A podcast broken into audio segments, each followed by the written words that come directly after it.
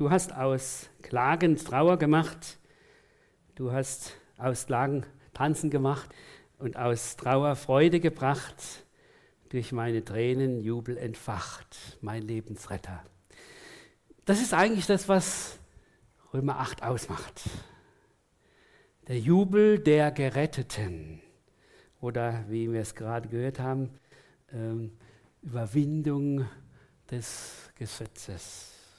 Aber wie sieht das aus in unserer Praxis, in unserem Alltag? Da gibt es ja Zeiten, da sagen wir, oh, jetzt haben wir das hinter uns. Das haben wir jetzt endlich unter uns gebracht. Da ist Jesus Sieger geworden. Und dann ist man fast in der Gefahr, darüber stolz zu werden. Aber es ist ja Geschenk. Und dann gibt es wieder die andere Seite, dass wir auf einmal wieder in alte Verhaltensmuster fallen. Uns das wieder einholt, was wir dachten, wir hätten es schon unter den Füßen. Bei mir ist es oftmals, wenn ich in Stress bin, dann verfalle ich so in alte Verhaltensweisen, einfach den anderen so auf die Seite zu bringen oder zu stellen und meistens kriegt es dann meine Frau ab.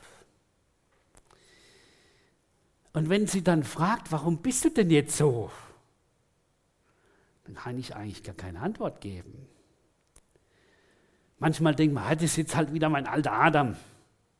Aber nee, so einfach kann man es sich nicht machen.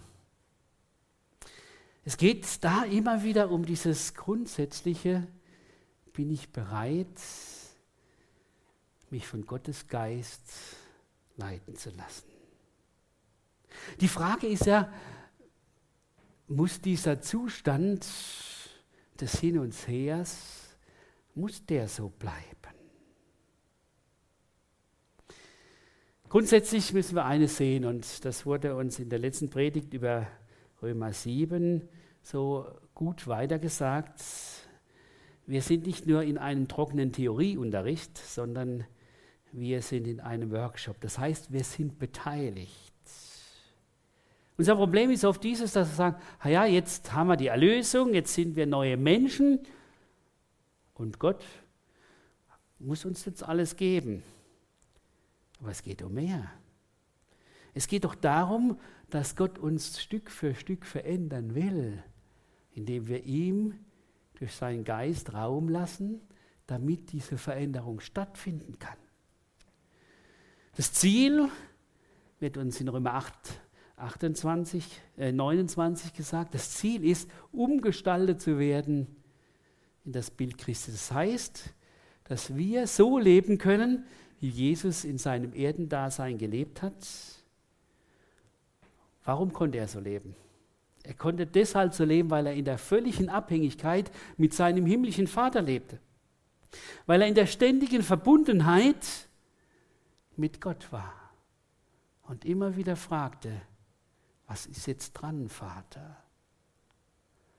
Und genau hier will uns Paulus führen, wenn er das im Römer 8 uns weitergibt.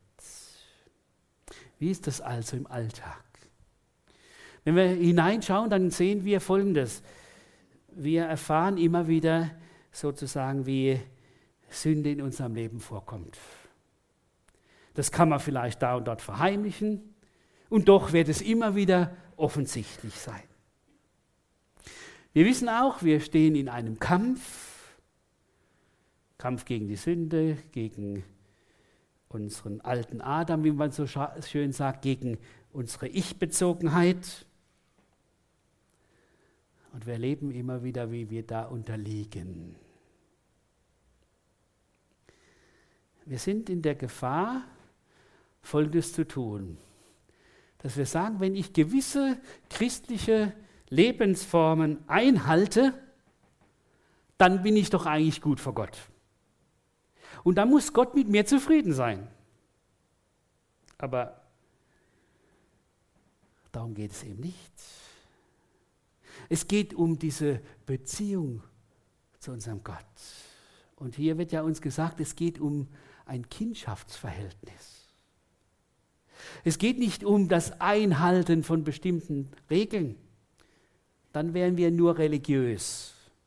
Dann sind wir nicht anders wie die anderen Religionen. Und dann ist es so, wie ich gerade auch in einem Gespräch gehört habe, dass er sagt, ja, was bringt denn euch euer Christsein? Das ist ja auch nicht anders wie bei den anderen Religionen. Man muss sich halt anstrengen. Und genau da sagt Paulus, genau das ist nicht so. Gott sei Dank. Aber wir müssen erst dahin kommen. Und Paulus hat ihm am Ende von dem siebten Kapitel im Römerbrief, hat er uns diese Spannung gezeigt. Man könnte es so ausdrücken, einerseits verfallen wir fast wie in eine Depression und dann besinnen wir uns und kommen in dieses Jubeln. Die Depression ist so, dass ich, wenn ich auf mich schaue und auf das, was möglich ist in meinem Leben, dass ich sage, ich unglücklicher Mensch, mein ganzes Dasein ist vom Tod verfallen, wird mich denn niemand aus diesem elenden Zustand befreien? Bleibt es denn immer so, dass ich da hin und her gerissen bin? Und dann sagt er, doch, ich kann Gott danken. Wenn ich aber auf mich selbst gestellt bin, sieht das folgendermaßen aus. Während ich meiner innigsten, innersten Überzeugung nach dem Gesetz Gottes diene, bin ich doch gleichzeitig so wie von der Natur aus, ich bin an das Gesetz der Sünde versklavt. Das heißt, wenn ich selber machen will, komme ich nicht zum Ziel. Und deswegen geht es weiter in Römer 8. Müssen wir denn doch damit rechnen, verurteilt zu werden? Nein! Für die, die mit Christus Jesus verbunden sind, gibt es keine Verurteilung mehr. Denn wenn du mit Jesus Christus verbunden bist, bist du nicht unter dem Gesetz der Sünde und des Todes. Das Gesetz des Geistes, der lebendig macht, hat dich davon befreit. Das ist die Veränderung. Wir sind nicht mehr unter dem Verdammungsurteil vom Gesetz. Wir sind nicht mehr von dem Verdammungsurteil des Teufels abhängig, weil Jesus dieses Verdammungsurteil aufgelöst hat. Und so sagt er, das, was wir nicht konnten, das, was das Gesetz nicht fertiggebracht hat, unser Leben zu verändern. Gott hat ja dem Volk Israel diese wunderbaren Gesetze gegeben, dass sie gut miteinander leben können und damit das miteinander auch mit Gott klappt. Was ist passiert? Immer wieder das gleiche Problem. Sie haben sich nicht Gott zugewendet, sondern den Götzen. Sie haben nicht Gottes Dinge getan, sondern was sie selber wollten. Und wurden immer wieder in Situationen gebracht, die alles andere als glücklich für sie war. Und wegen diesem Zustand sagt Gott, ich gehe den ersten Schritt. Die Menschen können das nicht, die kommen nicht auf mich hin, auf mich zu. Die Menschen schaffen das nicht.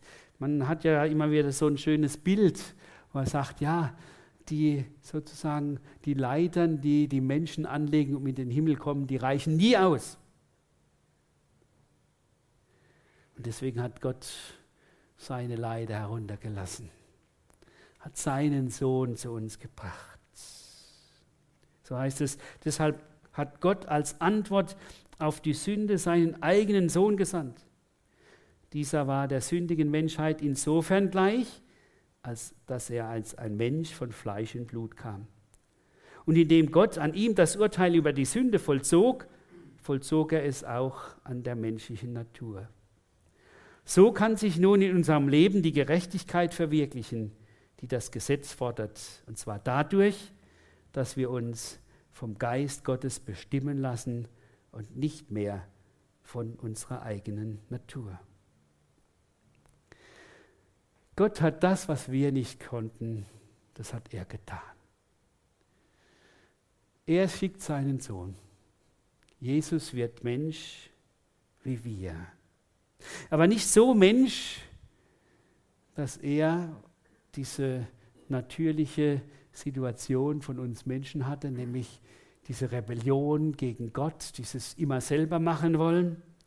Sondern er war ein Mensch, der ja durch den Heiligen Geist gezeugt wurde und diese Anlage Gott sei Dank nicht hatte.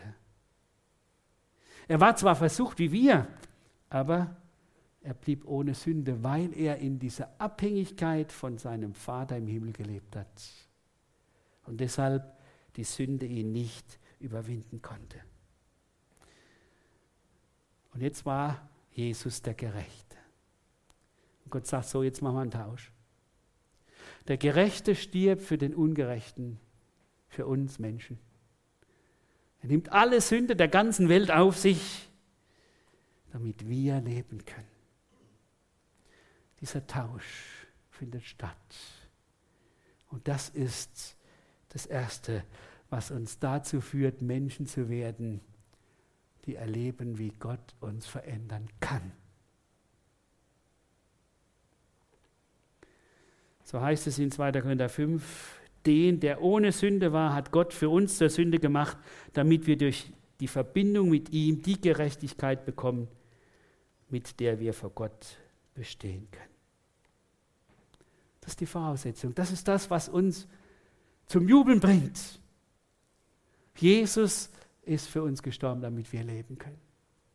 Jesus hat das getragen, dass Veränderung in unserem Leben geschieht, dass wir nicht mehr versklavt sind an die Sünde. Und er hat uns, und das ist das Zweite, er hat uns seinen Geist gegeben. Wer sich diesem Jesus anvertraut und sagt, ja, ich kann alleine nicht klarkommen, ich schaffe es ja nicht, der kommt dahin und der darf erleben, Gottes Geist nimmt in ihm Wohnung, dass Veränderung stattfindet. Und so zeigt jetzt Paulus, wie diese Veränderung geschieht. Wer sich von seiner eigenen Natur bestimmen lässt, dessen Leben ist auf das ausgerichtet, was die eigene Natur will. Ganz klar. Aber wer sich Gottes von Gottes Geist bestimmen lässt, ist auf das ausgerichtet, was Gott will. Merken wir, hier geht es um eine Entscheidung.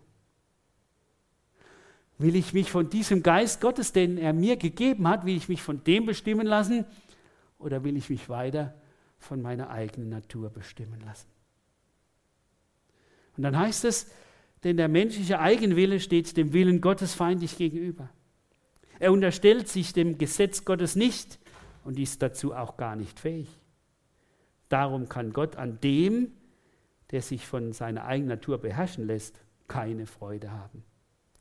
Ihr jedoch steht nicht mehr unter der Herrschaft von eu eurer eigenen Natur, sondern unter der Herrschaft des Geistes, die da ja, wie ich voraussetze, Gottes Geist in euch wohnt.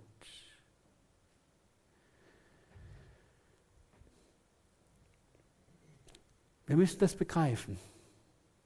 Es geht nicht nur darum, dass wir aus Gnaden gerettet sind und gerechtfertigt sind, sondern dass es genauso die Gnade unseres Herrn Jesus Christus braucht, dass unser Leben Veränderung erfährt. Dass wir Menschen werden, die in das Bild Christi umgewandelt werden. Und das tut der Heilige Geist. Das will er in uns wirken, aber der Heilige Geist zwingt uns nicht. Er lockt uns, er will uns dahin führen. Und Paulus sagt, dieses Locken, das soll er hören. Hier soll der erfahren, wie Veränderung möglich ist. Wir sind immer wieder in der Gefahr, uns von dem einnehmen zu lassen, was uns der Teufel einflüstert. Er sagt, ach, du kannst doch dieses oder jenes, kannst du gut noch machen das, naja, jeder hat ja irgendwo sein Problem. Und äh, so ganz klappt das sowieso nicht. Wenn du da die eine oder andere Sünde in deinem Leben duldest, das wird ja auch nichts ändern. Oh doch. Überlegen wir das mal. Wenn wir meinen, wir müssten beiden gerecht werden. Einerseits, wir wollen in dieser Welt leben, wir wollen so leben, dass wir sozusagen unsere Begierden, das, was uns wichtig ist, im Mittelpunkt haben. Und andererseits, nein, aber wollen wir nicht verloren sehen, wir wollen doch auch vor Gott bestehen können. Wenn wir versuchen, da so, so, eine, so ein Spannungsfeld zu behalten und sagen, ja, also irgendwie muss das ja klappen und, und irgendwie wird der Herr und mir da schon Kraft geben. Was passiert dann? Ich bin ein unglücklicher Mensch. Warum? Einerseits, weil ich ja Jesus kenne, habe ich immer ein schlechtes Gewissen, wenn ich Dinge tue, die Gott nicht gefallen. Und andererseits ist es so, dass ich sage, ja, wenn ich doch nicht das tue, was Gott will, bin ich auch unglücklich. Und deswegen sagt ja Paulus, wer sich von Gottes Geist leiden lässt, der erfährt Frieden und Freude. Frieden und echtes Leben. Lassen wir uns doch nicht immer wieder davon einflüstern vom Teufel, dass wir etwas verpassen würden, wenn wir Jesus konsequent nachfolgen. Genau das will er und das macht er immer wieder. Ha, ab und zu muss man doch mal die Sau rauslassen, ja? Nein, muss man nicht.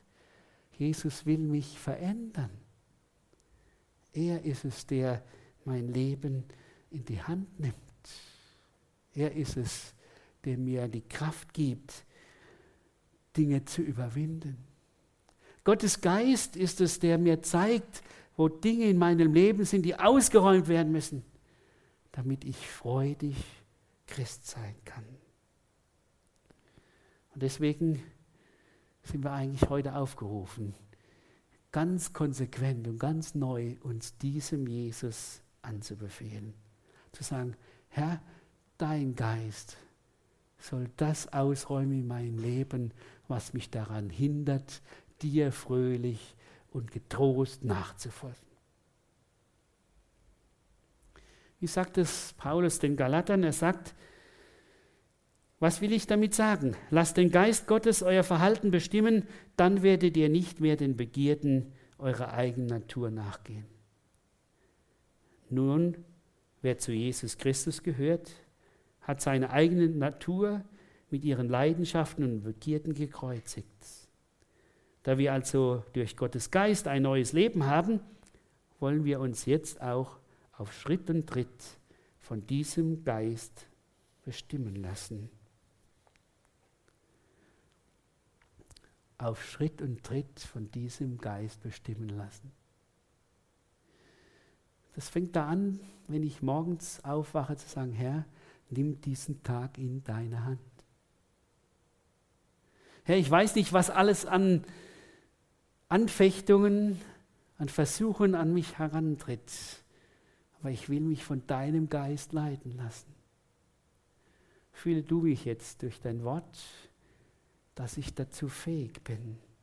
Ich kann es nicht, du musst es tun. Wir sind ja oft so, dass wir erst, wenn was passiert ist, zu Gott schreien, sagen, jetzt geht's nicht mehr, du musst mir helfen. Macht Gott trotzdem, ist ja das Schöne. Aber er will uns dahin führen, dass wir sagen, Gott, bevor das passiert, führ du mich. Gott, bevor das Kind in den Brunnen gefallen ist, hilf du mir weiter. Und wir kennen doch alle die Probleme. Da kann keiner sagen, ich bin davon frei, mir passiert sowas nicht mehr. Dann stehe ich in der Gefahr, dass ich gerade wieder von der Sünde überrannt werde. Wie sagt Paulus? Er sagt, wenn einer von einem Fehltritt übereilt ist, dann helft ihr ihm zurecht, als die, die von der Barmherzigkeit herkommen. Und habt Acht, dass euch nicht genau dasselbe passiert.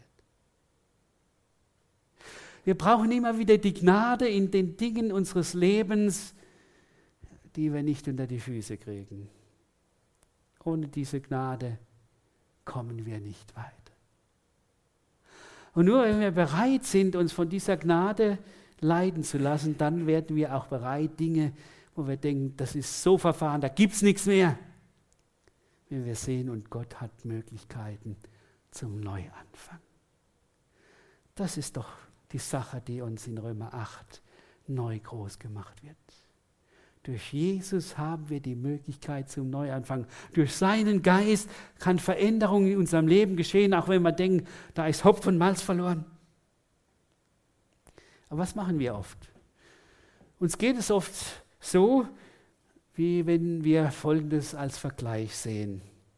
Wir haben da so ein altes Auto, Oldtimer, aber nicht nur Oldtimer, sondern einen richtigen Schrott in der Garage stehen. Ähm, und naja, da ist die Bremse kaputt, die Zündkerzen sind verrußt, die Federn sind schon gebrochen. Aber man, man ist halt, hängt an so dem Auto und dann versucht man noch irgendwie vorwärts zu kommen. Und jedes Mal, wenn wieder was anderes nicht läuft, dann schreit man zu Gott, sagt, hey, du musst mir doch helfen, dass das klappt. Und Gott sagt, hey, was soll denn das? Warum hängst du immer an deinem alten Auto? Ich habe dir doch ein neues gegeben wo alles drin ist, wo alles wunderbar geht. Warum nimmst du das nicht und fährst damit durchs Leben? Wir versuchen immer wieder unser eigenes Leben zu kitten mit unserer eigenen Anstrengung und was passiert? Es klappt eben nicht. Ich weiß nicht, ob ihr das noch wisst. Von Theo Weigel, dem damaligen Finanzminister, wurde mal erzählt. Er hat also äh, seinen alten BMW, natürlich waren die ja gepanzert und dann kann man nicht so schnell ein neues Auto kaufen. Der war, was weiß ich, 20 Jahre alt. Auf alle Fälle hieß es, er hat zwar schon alle Teile erneuert, aber jetzt geht es nicht mehr. Der fährt einfach nicht mehr. Er braucht jetzt einen neuen. Ja? Er war so sparsam, aber irgendwann hieß es, jetzt, jetzt muss er was Neues haben. Und so ist es auch bei uns. Solange wir meinen, wir müssen es mit eigener Anstrengung machen, kommen wir keinen Schritt weiter. Und wenn wir Gott bitten, dass er uns hilft bei der eigenen Anstrengung, dann sagt er, hey, klappt nicht. Nimm das, was ich dir gebe, durch meinen Geist kannst du Veränderung erfahren. Wisst ihr, das habe ich auch schon erlebt, das immer wieder in, in meinem Leben und gerade auch in der Seelsorge da, wo wir bereit sind, vor Gott zu kapitulieren. Sagen, Gott, ich habe wirklich alles falsch gemacht. Und doch bin ich der, der unter der Gnade lebt. Und deswegen komme ich jetzt zu dir und bitte dich, gib mir die Möglichkeit zum Neuanfang. Du hast es mir gegeben durch deinen Sohn Jesus Christus. Lass deinen Geist in mir zu neu zum Ausdruck kommen. Lass dein Geist mich zum Überwinder werden. Was gehört dazu, dass uns das auch zur Gewissheit wird in unserem Leben? Es gehört das Dritte dazu, was hier in Römer 8 am Anfang uns weitergegeben wird. Weil Gottes Geist in uns wohnt, der, der Jesus Christus von den Toten auferweckt hat, deshalb sind wir verpflichtet, nicht mehr unserer eigenen Natur gegenüber, sondern unserem Gott gegenüber. Und wenn ihr euer Leben von eurer eigenen Natur bestimmen lasst, seid ihr im Begriff zu sterben. Wenn ihr aber in der Kraft von Gottes Geist die alten Verhaltensweisen tötet, werdet ihr leben. Darum geht es. Wenn ich meine, ich kann doch noch so weitermachen irgendwie mit Jesus, aber doch wie ich will, dann wird, und das wird hier gesagt, ihr seid im Begriff zu sterben. Es geht nicht darum, dass Gott nicht mehr die Gnade gibt, sondern es geht darum, dass die Beziehung zu Gott abstirbt. Und wenn die Beziehung zu Gott abstirbt, dann geht es nicht weiter. Und deswegen heißt es dann, alle, die sich von Gottes Geist leiten lassen, sind Söhne und Töchter. Denn der Geist, den ihr empfangen habt, macht euch nicht zu Sklaven, sondern von dir, so dass ihr von neuem in Angst und Furcht leben müsstet. Er hat euch zu Söhnen und Töchtern gemacht und durch ihn rufen wir, aber lieber Vater. Das ist eine der wichtigsten Erkenntnisse, die wir brauchen für unser Leben. Was ist der Unterschied zwischen Verurteilung und Überführung des Geistes? Das Gesetz, der Satan, er verurteilt uns. Das heißt, er gibt uns ins unser Herz hinein, es hat doch keinen Zweck, es klappt nichts. Verurteilung führt in die Depression. Verurteilung führt dahin, dass ich sage, Gott kann gar nicht helfen. Ich bin frustriert und ich komme nicht weiter. Und der Satan hat immer Möglichkeiten, uns irgendwo anzuklagen. Egal, wie gut wir in Anführungszeichen leben. Aber Gott sei Dank sind wir nicht mehr unter der Verurteilung. So sagt es ja Herr Paulus. Diese Verurteilung ist aufgehoben durch Jesus. Und jetzt haben wir den Heiligen Geist. Was macht der Heilige Geist? Der Heilige Geist sagt, guck mal, hier lege ich den Finger in diese Wunde. Gib das ab an Jesus. Hängt das ans Kreuz. Er hat es dort bezahlt. Und lass es dort am Kreuz. Dann wirst du Befreiung erleben.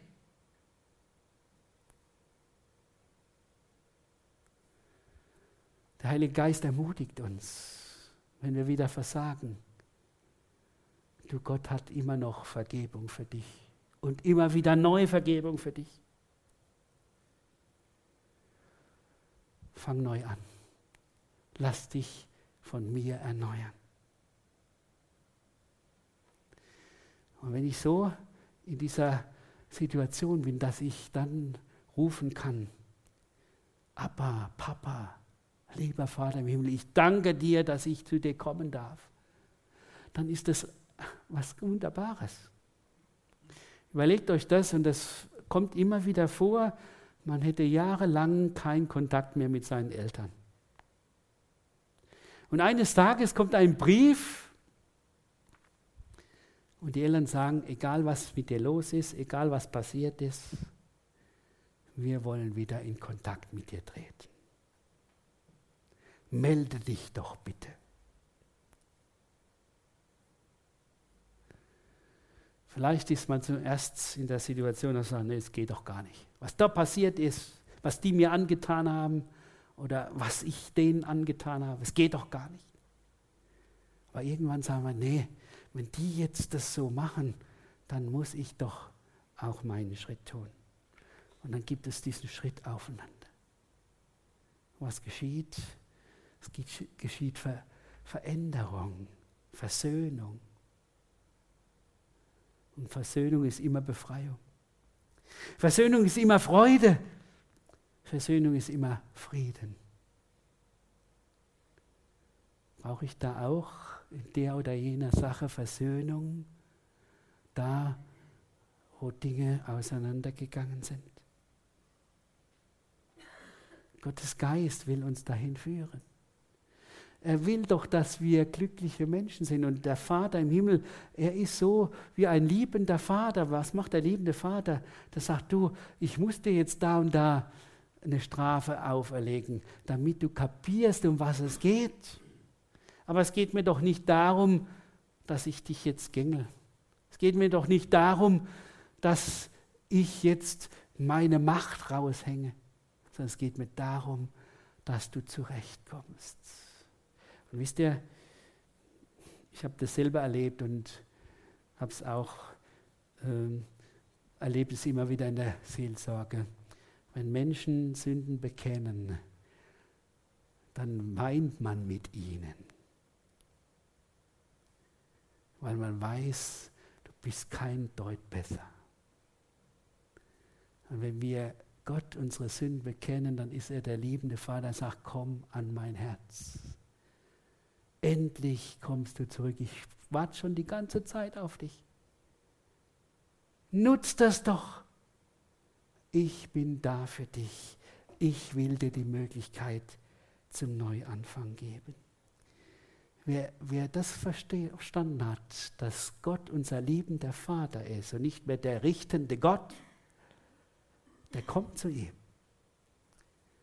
Das ist das Eigentliche. Das zu kapieren. Gott ist der, der mich heimholen will. Und dann geht es noch einen Schritt weiter. Dass es heißt, ja, der Geist selbst bezeugt es uns in unserem Innersten, dass wir Gottes Kinder sind. Wenn wir aber Kinder sind, sind wir auch Erben, Erben Gottes und Miterben Christi. Jetzt geht es nicht nur darum, dass wir ab und zu mal so eine Audienz beim Vater haben, so, so nach dem Motto, naja, so alle paar Jahre hat man mal einen Besuch und dann ist das eine schöne Sache. Nein, es heißt, Gottes Geist sagt uns, du bist in diesem Zustand, du bist Kind Gottes. Und weil du Gottes Kind bist, deshalb darfst du jederzeit zum Vater kommen. Weil du Gottes Kind bist, bist du einer, der immer Zugang zum Vater hat. Weil du Gottes Kind bist, bist du nicht mehr von der Angst geprägt, sondern du bist von der Liebe geprägt. Und dann weiß ich, wenn der Vater mir was zu sagen hat, dann will er mir helfen, Dinge in meinem Leben aufzuräumen, damit ich glücklich werde. Wie kann ich diese Gewissheit bekommen? Das ist ja immer wieder die Frage, die mir auch viele Menschen stellen, ob jung oder alt, wie ist das mit der Heilsgewissheit? Mir fehlt die, ich weiß nicht, habe ich es jetzt, habe ich es nicht. Ich denke, da ist eines erstmal wichtig, dass ich sage, Heilsgewissheit bekomme ich nicht dadurch, wenn ich sozusagen denke, jetzt bin ich recht vor Gott. Da werde ich nie Heilsgewissheit bekommen, weil ich werde nie recht vor Gott sein. Zweitens, Heilsgewissheit bekomme ich nicht, wenn ich meine, ich muss jetzt immer gewisse Argumente haben, wo ich sage, also ich tue das, ich tue das, ich tue das, ich tue das. Gott muss mit, dir, mit mir doch eigentlich zufrieden sein. Damit werde ich immer dahin kommen, dass der Teufel mir alle Argumente ganz schnell aus der Hand reißen kann und sagen, stimmt alles nicht. Oder wenn ich denke, naja, ah, im Moment fühle ich mich ganz gut. Ah ja, das stimmt, ich bin ja einer, der mit Gott jetzt in Verbindung ist. Und dann kommt wieder irgend so ein Versagen, dann ist alles vorbei. Also auch aufs Gefühl kann ich mich nicht verlassen. Deshalb wird gesagt, der Geist Gottes gibt mir Zeugnis, dass ich Gottes Kind bin. Ich kriege das sozusagen von außen. Und dass ich Gottes Kind bin, wird erstmal mir gesagt durchs Wort Gottes.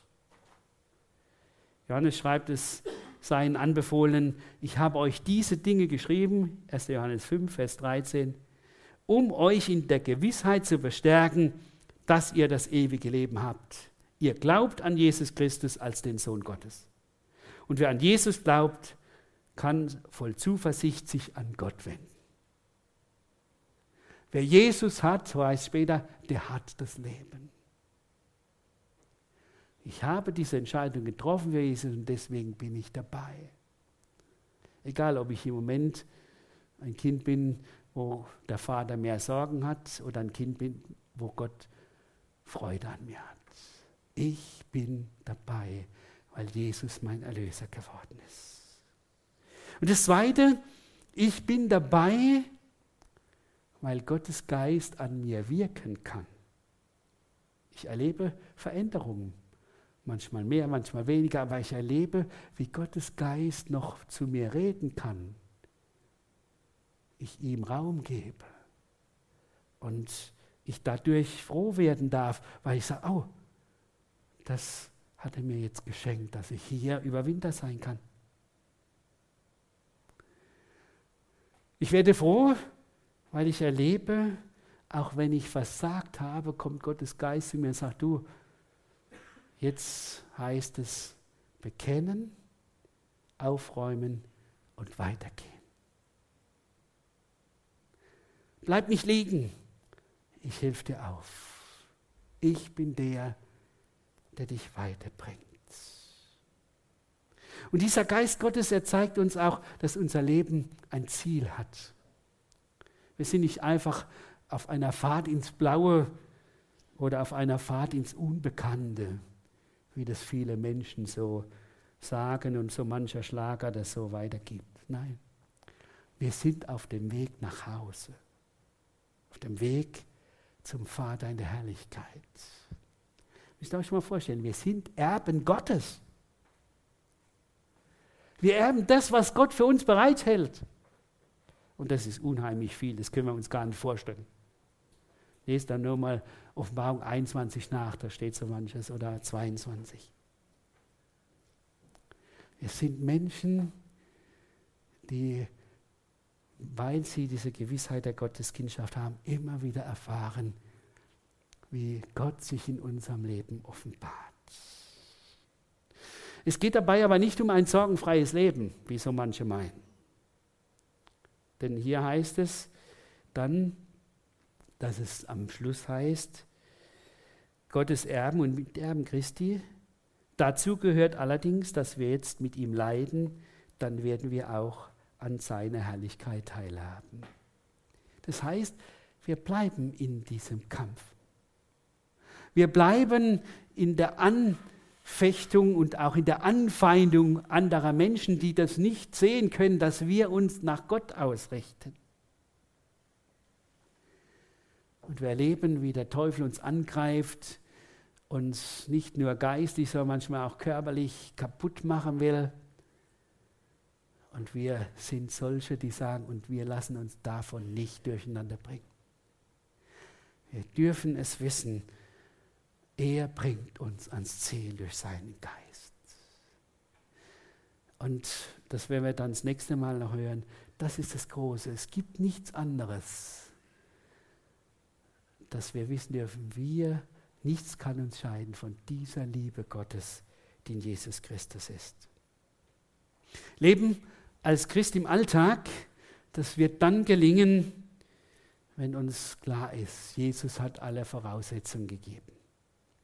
Wenn wir bereit sind, uns vom Geist Gottes leiden zu lassen, weil wir diese Erlösung in Anspruch genommen haben. Und wenn wir aus der Gewissheit der Kindschaft Gottes leben, in diesem Wissen, wir sind Erben Gottes und Miterben Christi und dürfen einmal in der Herrlichkeit bei ihm sein.